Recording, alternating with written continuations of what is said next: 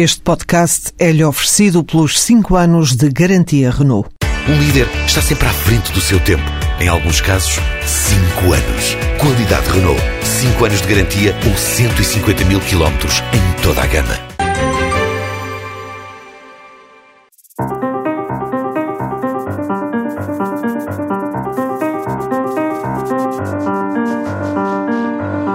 As propostas do Governo para a reforma do Estado e o que esperar, afinal, do pós-Troika, o assunto oficial de um Conselho de Estado que ainda hoje vai ocupando páginas de jornal, são esses os temas para esta edição de Par da República, com Maria de Lourdes Rodrigues e Luís Amado.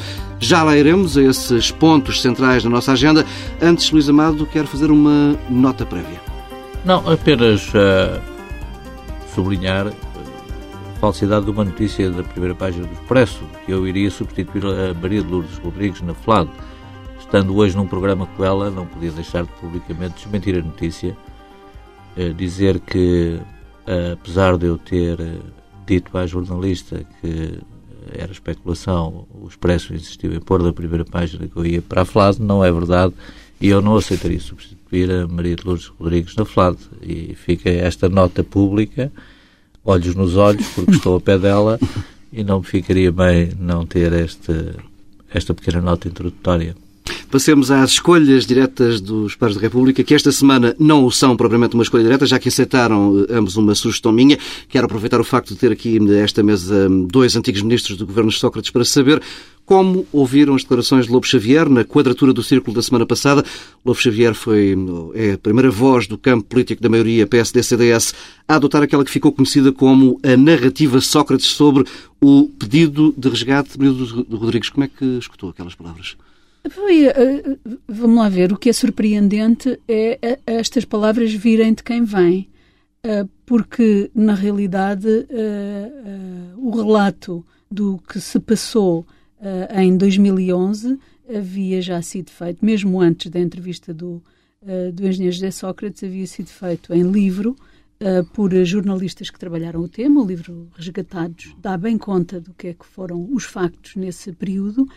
Uh, e o livro do Emanuel Santos também uh, contribui com muita informação para compreendermos o que na realidade se passou naquele período. A história vai ser feita. Há um ditado popular que diz que a verdade vem sempre ao de cima, nem sempre vem ao de cima, infelizmente, mas neste caso penso que há hoje uh, condições para olhar para aquele período e verificar que realmente o engenheiro José Sócrates, como primeiro-ministro, naquele período ficou sozinho. Uh, foi uh, muitas vezes uh, criticado de forma injusta.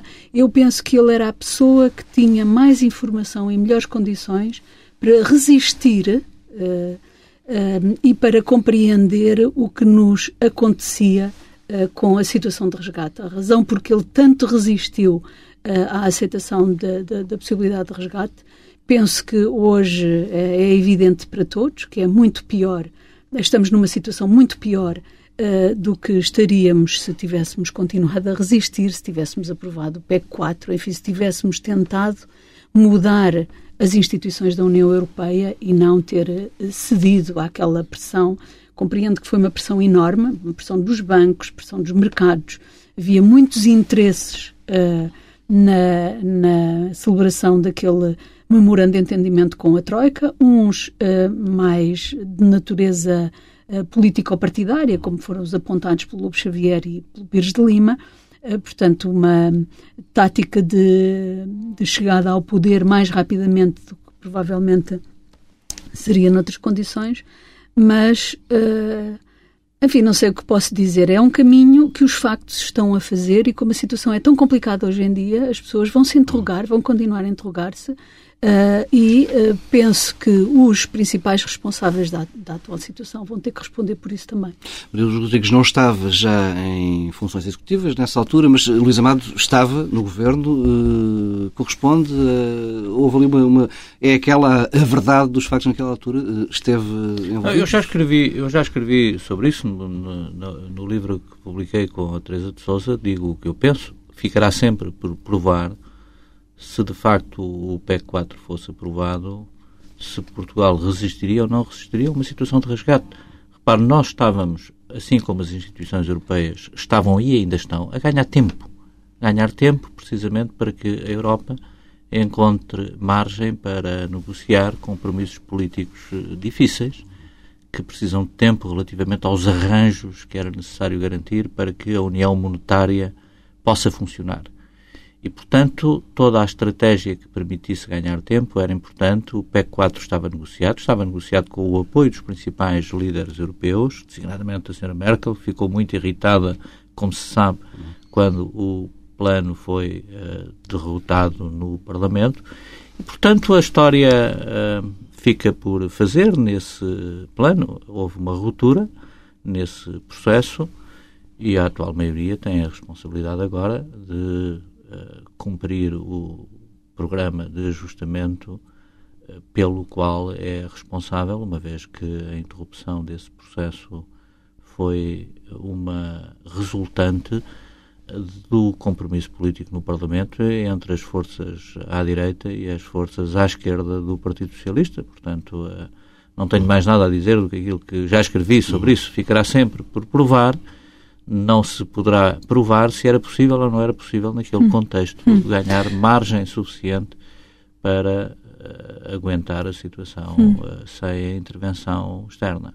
Eu concordo com, com o Luís Amado. Uh não é possível provar, um, apenas podemos deduzir que a situação seria diferente, mas podemos hoje compreender de forma diferente aquilo que foi a reação do uh, Primeiro-Ministro, que em determinada altura surgiu aos nossos olhos como uma posição totalmente isolada, uh, deslocada da realidade, e hoje nós podemos compreender que o seu isolamento não era de, de de alguém que está longe da realidade, era de alguém que conhecia factos e que conhecia a situação, provavelmente era a única pessoa capaz de compreender completamente o que nos ia acontecer e isso era a justificação da sua posição.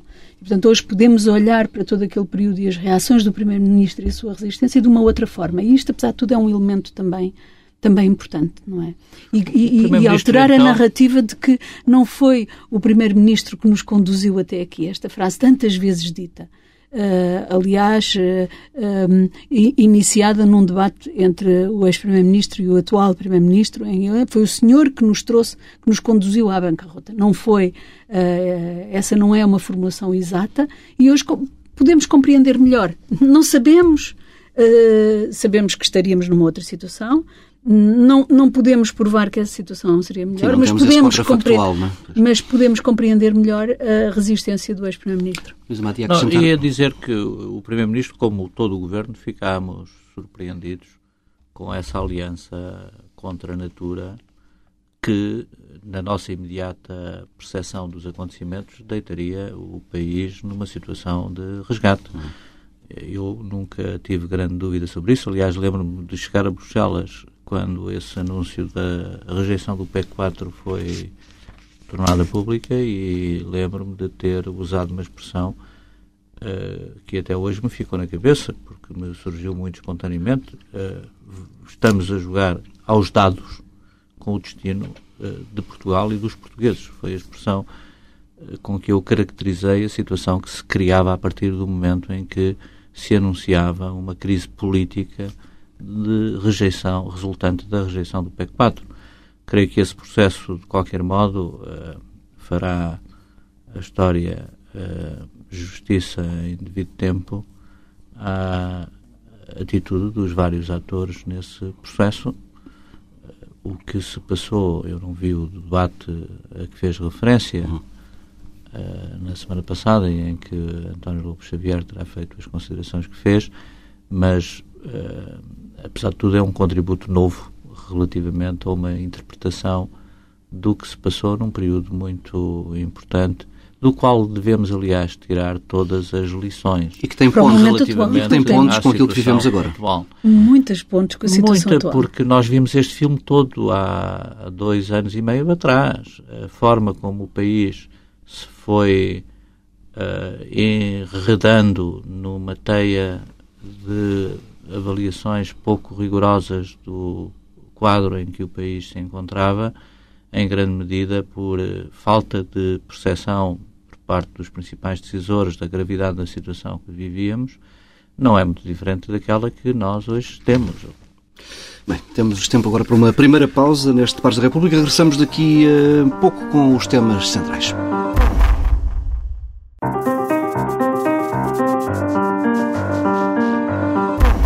Regressamos com dois temas em agenda. Começamos pela reforma do Estado, mais precisamente pelas propostas do Governo para essa reforma. Entre as mais polémicas estão os cortes nas pensões, previstos em duas medidas distintas, a chamada TSU sobre os pensionistas, que já tem veto garantido do lado do CDS, e a convergência entre a Caixa Geral de Apresentações e o Regime Geral da Segurança Social e também as novas regras para a mobilidade especial, ainda com um quadro eh, relativamente incerto e que estão em negociação com os sindicatos. Maria de Lourdes Rodrigues, com os dados conhecidos a esta altura e olhando para o conjunto de medidas que foi apresentado pelo Primeiro-Ministro no início do mês, podemos falar de uma real reforma do Estado? É isso que temos pela frente. Na minha opinião, não podemos falar. Eh, eu diria até que não há hoje condições económicas, nem condições políticas, nem condições sociais para fazer qualquer reforma do Estado. É pena que muitas das reformas que tinham sido iniciadas tenham sido interrompidas. É pena uh, que, de facto, uh, se tenha deixado de chegar a situação económica, política e social a este ponto em que hoje não é possível mais falar em medidas que, que constituem si próprias, constituem si próprias uh, ou configurem uma reforma do Estado. Repare, até medidas como a lei das rendas, uh, tida como necessária, a reforma da, da, das rendas, tida, do arrendamento tido como necessário por muitas por muitos atores e por muitas forças uh, políticas, acaba por ser lançada em condições económicas totalmente desfavoráveis, acabando por gerar efeitos não previstos uh, e sendo muito difícil uh, a sua concretização.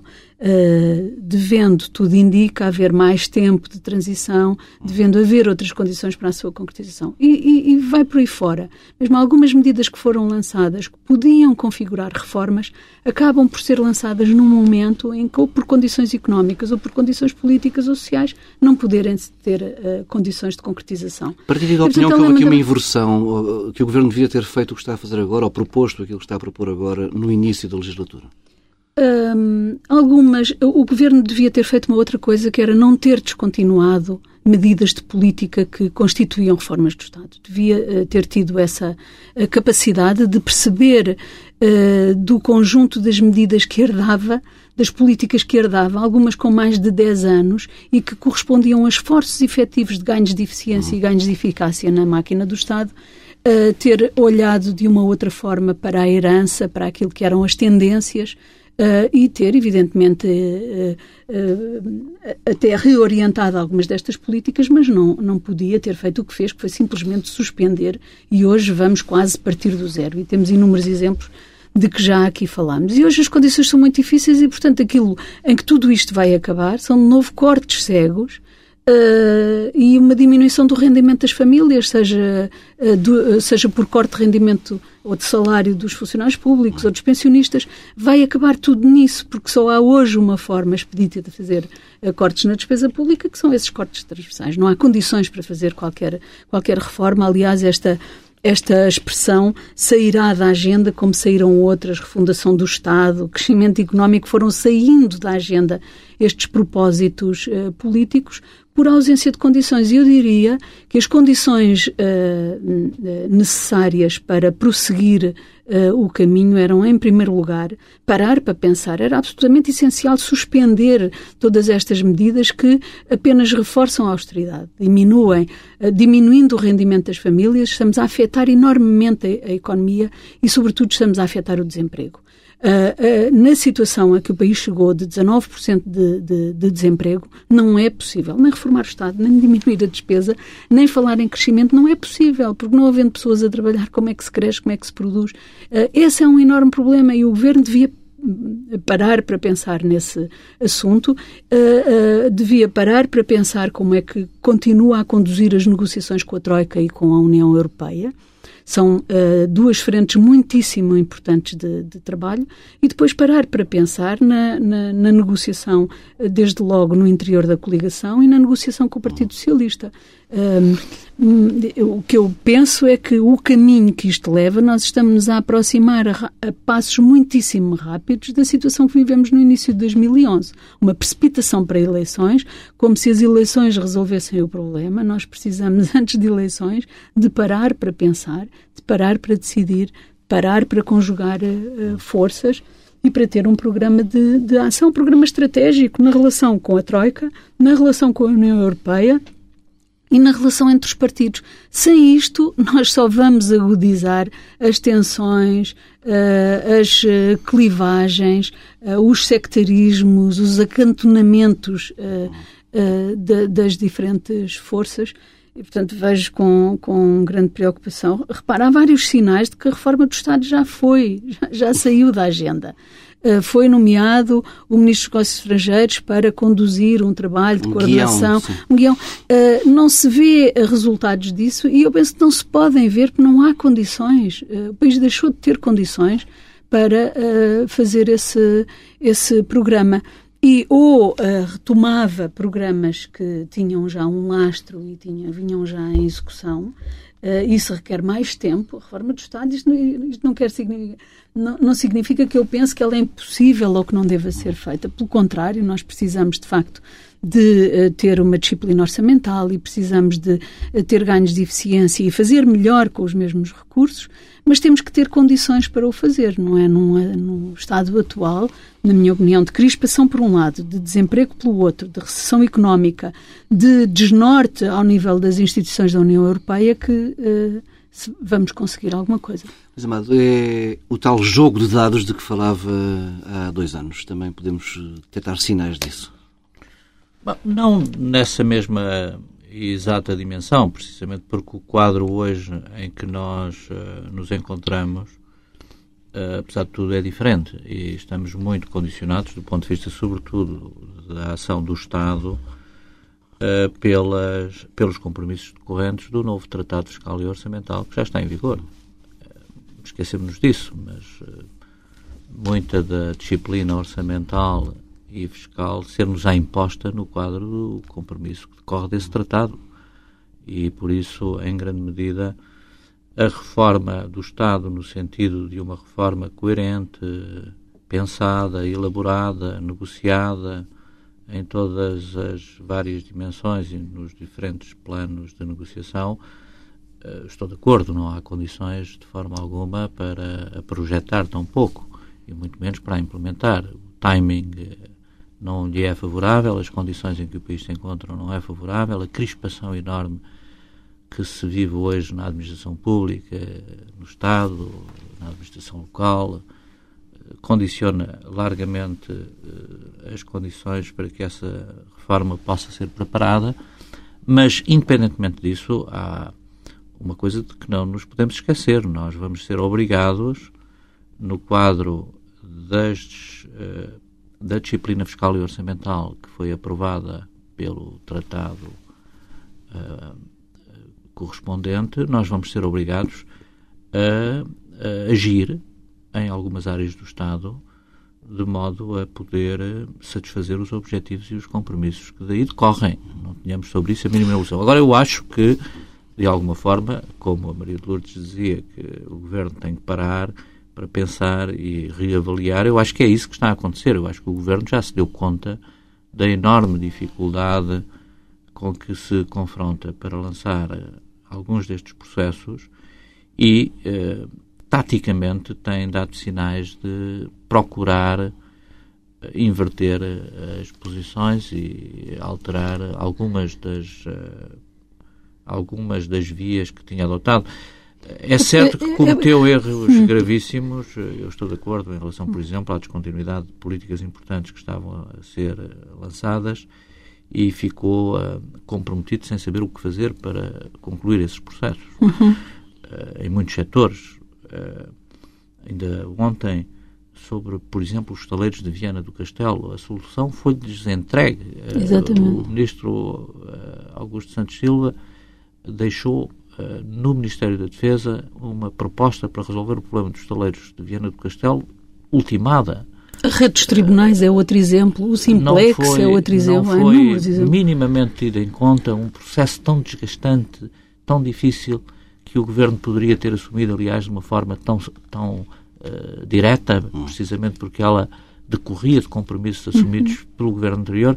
Mas houve, de facto, aqui eh, uma série de erros que o Governo cometeu, setorialmente, que comprometeram muito o trabalho que vinha sendo feito e, e o timing, neste momento, para que uma reforma coerente, consistente, negociada, uh, perdeu-se, mas não tenho dúvida nenhuma de que, uh, indireta ou diretamente, um conjunto de alterações importantes uh, na administração pública no Estado vão nos ser impostos por força dos compromissos que nós assumimos no âmbito do Tratado Fiscal e Orçamental. Não tínhamos sobre isso grande ilusão. A questão aqui de suspender o programa é que o programa uh, um, da austeridade, na realidade, está suspenso.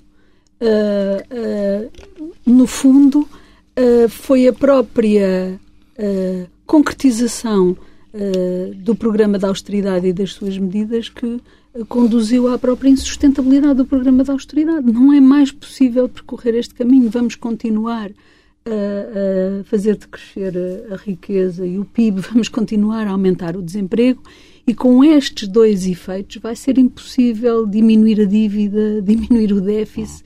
Vai ser é uma paralisação. É como se o próprio programa de austeridade tivesse gerado a paralisação do programa de austeridade. Então vale mais assumir que há aqui um problema, como tem sido assumido em diferentes instâncias e por diferentes vozes, Uh, e pensar mais estrategicamente o, o, país, isso será absolutamente essencial. Nós, ao, ao, final destes dois anos, aquilo que podemos concluir é que a dose de austeridade foi de tal forma excessiva que acabou por ter efeitos não esperados pelos próprios, efeitos que muitos previram que podiam uh, acontecer, mas de facto pela própria Troika, pela, as instituições da Troika, pelo governo, não eram uh, efeitos esperados. Uh, com uh, impactos na, em rupturas no tecido económico, em rupturas na confiança, em rupturas no tecido social, que hoje fazem com que seja impossível retomar dossiês antigos, dossiês novos. Na minha opinião, é ainda mais difícil retomar. Tendo em conta as condicionantes que falava, Luís Amado, é possível, depois deste parar para pensar, abrir aqui alguma frente de negociação com, com as autoridades europeias, com, com a Troika? é, é possível e é necessário. E creio que, do ponto de vista das instituições europeias, as campainhas também já tocaram e já se percebeu que o ajustamento não funciona nas condições em que tem vindo a ser implementado sem algum incentivo e sem algum estímulo ao crescimento que tem que necessariamente partir uh, das instituições europeias. Acho que a Comissão se atrasou muito neste processo. Há pelo menos meia dúzia de meses, desde o verão, que era preciso ter colocado na agenda, em contraponto às regras de disciplina e de austeridade necessárias para reequilibrar algumas uh, variáveis importantes uh, em desequilíbrio, era uh, fundamental ter, até para sustentar, para sustentar esse processo, era fundamental ter na agenda europeia uma forte política de incentivo ao crescimento nos países, em particular, que estão a fazer reformas estruturais fundamentais para garantir a competitividade das suas economias no futuro, mas precisamente por força dessas reformas estruturais são muito afetados do ponto de vista do seu crescimento económico e do seu desemprego. E creio que a Comissão, as instituições europeias se atrasaram seis meses e o Governo atrasou-se também seis meses, do meu ponto de vista, no mínimo, desde o verão passado, aliás, disse-o aqui várias vezes durante os debates que tivemos neste programa, desde o verão passado, que era absolutamente indispensável colocar uma variável de crescimento, de incentivo e de estímulo ao investimento na agenda uh, do governo, uh, com o apoio das autoridades que controlam o nosso programa de ajustamento e, portanto, com o envolvimento da União Europeia. Creio que neste momento o Governo tem essa eh, noção da importância que é preciso dar também à atividade económica, a concentração que é necessário assumir relativamente ao que se passa uh, na vertente económica e na vertente social. E esperamos que, uh, resolvidas também algumas das contradições e das dificuldades internas que a maioria tem revelado, que haja definitivamente, daqui até à preparação do Orçamento de Estado para 2014, novas ideias relativamente a este processo. O país precisa de alguma estabilidade até ao final do próximo ano, porque até ao final do próximo ano, a nível europeu, importantes decisões terão que ser assumidas para, eh, com um caráter mais consistente, colocar o processo de crescimento da economia europeia em marcha. Eu, eu ouço dizer essa expressão de, nos próximos meses, eh, importantes decisões têm de ser tomadas a nível europeu e já conversamos aqui a esta mesa há meses largos e não vemos essas, não, mas essas as mais tomadas. Mas têm, não, vindo, têm vindo a ser, tomadas, têm vindo. Nem era possível este sucesso que o governo uh, reivindica na ida aos mercados. Não era possível ter tido este sucesso sem ter havido uma mudança. A estabilidade no, no que BCE. hoje existe nos mercados europeus, em grande parte, decorre, decorre. decisões do Banco Central Europeu, Exatamente. sem dúvida, que permitiram ao Conselho ganhar tempo e tomar decisões importantes. Tomou decisões importantes em matéria fiscal e orçamental, eh, relativamente ao mecanismo europeu de estabilidade, que não existia, e relativamente à União Bancária. Falta tomar decisões políticas importantes relativamente à União Económica e à fórmula do governo económico. E essas decisões também sempre me ouviu dizer que só depois das eleições Sim. alemãs. Há mais de um ano que lhe digo que só depois das eleições alemãs haverá condições hum. para resolver definitivamente o problema da disfunção política grave que o processo político europeu tem. Essas decisões vão ser tomadas até o verão do próximo ano, do meu ponto de vista, para o bem ou para o mal. Não estamos livres, aliás, de todo este processo de descarrilar, precisamente pela dificuldade em uh, negociar no centro do poder europeu, porque é a questão do poder no governo económico da Europa que está em causa, não estamos livres de haver o descarrilamento deste processo durante o próximo hum. ano. O próximo ano vai ser um ano muito crítico e muito difícil na Europa.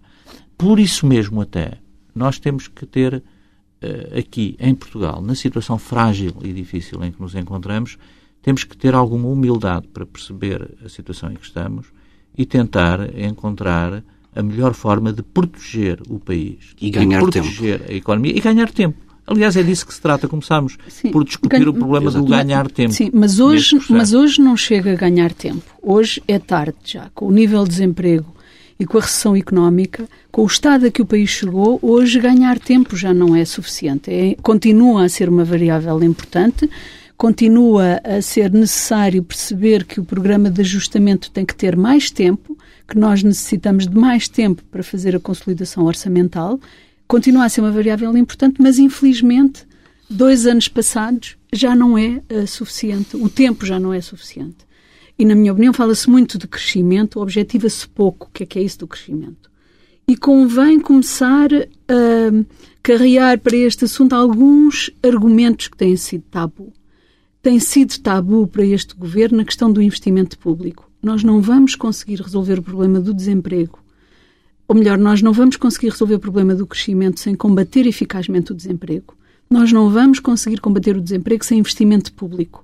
E o preconceito que atualmente existe contra o investimento público, veja-se os episódios TGV, veja-se todos os episódios por aí fora, mas que chega até ao ponto do investimento público na qualificação das pessoas, vai até aí o preconceito, Uh, e esse preconceito vai ter que ser ultrapassado, esse tabu vai ter que ser ultrapassado. Não teremos um programa de crescimento sem um forte programa de investimento público, porque não chega, não chega a fazer transferência de dinheiros públicos para o mercado. Não é o mercado que vai resolver o problema de crescimento sozinho.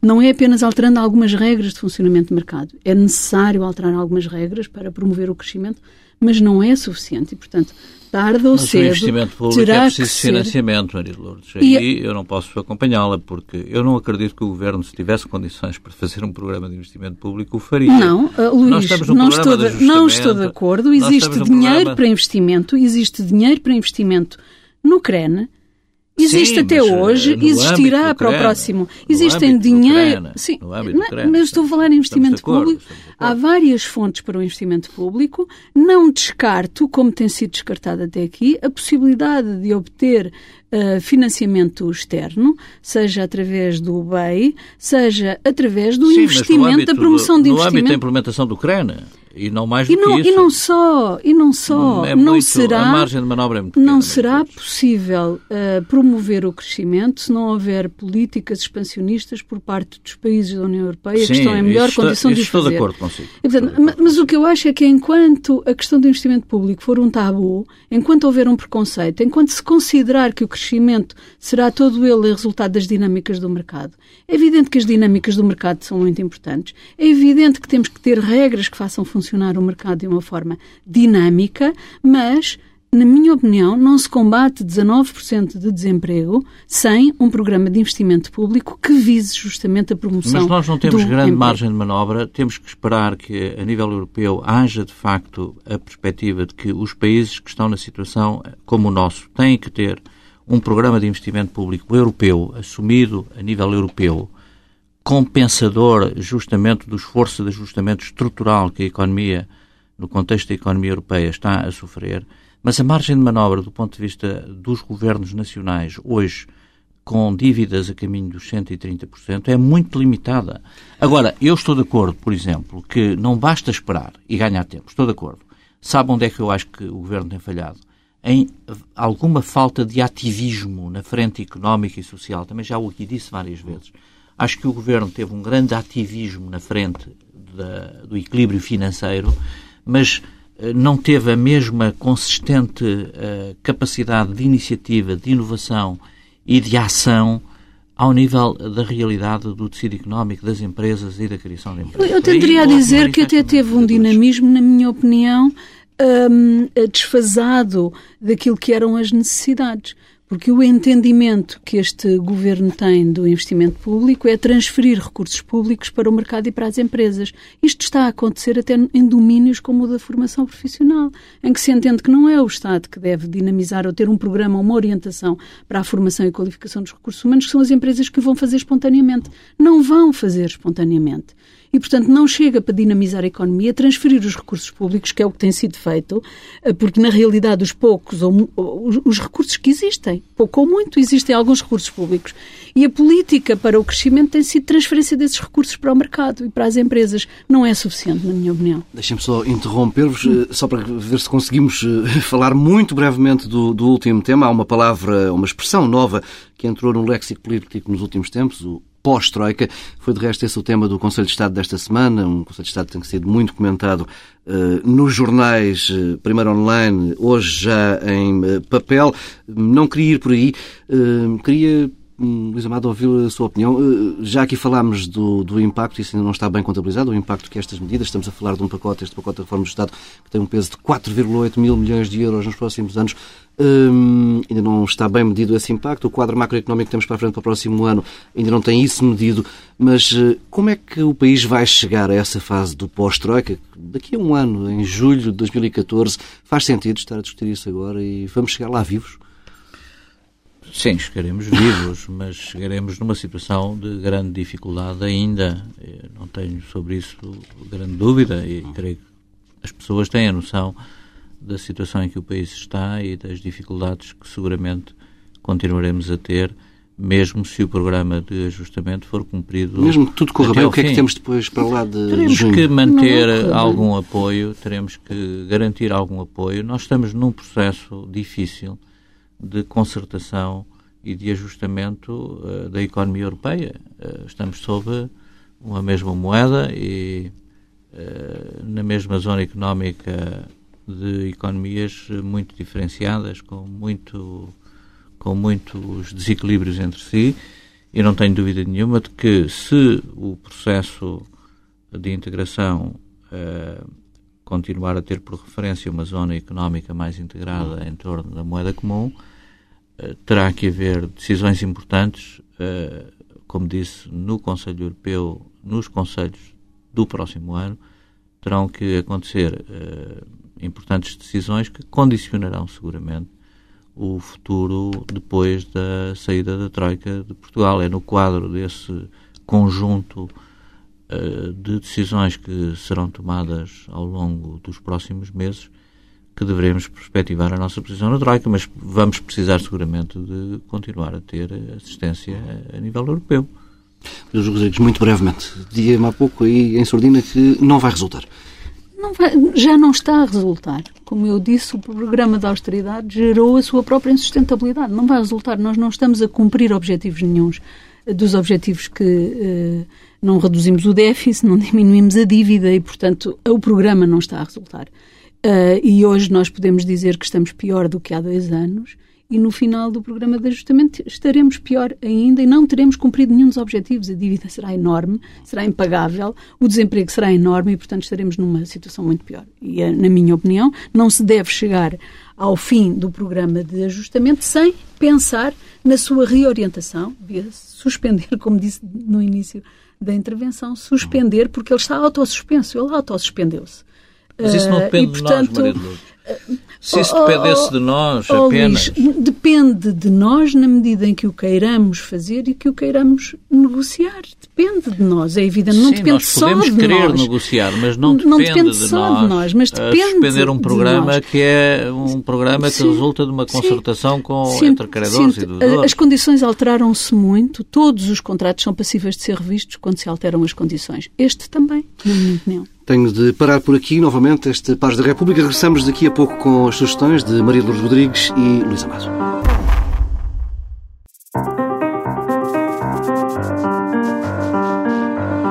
Regressamos com duas sugestões. Maria Lourdes Rodrigues, uma visita ao Museu da Fundação Arpad Zeno Vieira da Silva. Eu vivamente, é um museu pequeno no centro da cidade, com muito boa dinâmica, tem atualmente duas exposições, pelo menos uma com trabalhos da Vieira e outra com trabalhos que cruzam uh, a Vieira da Silva com a coleção de arte contemporânea da FLAT. É uma exposição muito, muito interessante, com a possibilidade de ver uh, obras que nunca tinham sido antes expostas e, portanto, o museu merece uma visita, está com uma dinâmica muito, muito positiva, tem agora um novo uh, diretor. Um, e eu aconselho vivamente uma ida ao museu que merece ser visitado e compensa muito visitar este museu. Mantendo-nos na área da museologia, eh, Luís Amado, um prémio para o Museu da Batalha distinguido pelo Fórum Europeu de Museus. Sim, chamou-me a atenção o facto desse pequeno museu uh, da Batalha ter recebido esse prémio e tenho curiosidade em visitá-lo e creio que estes pequenos museus, que apesar de tudo, à sombra das autarquias, vão afirmando os seus programas e que têm, aliás, eh, êxito mesmo do ponto de vista internacional, não deixa de suscitar a minha curiosidade. Fica por aqui esta edição de Pares da República. Regressamos na próxima semana, à mesma hora.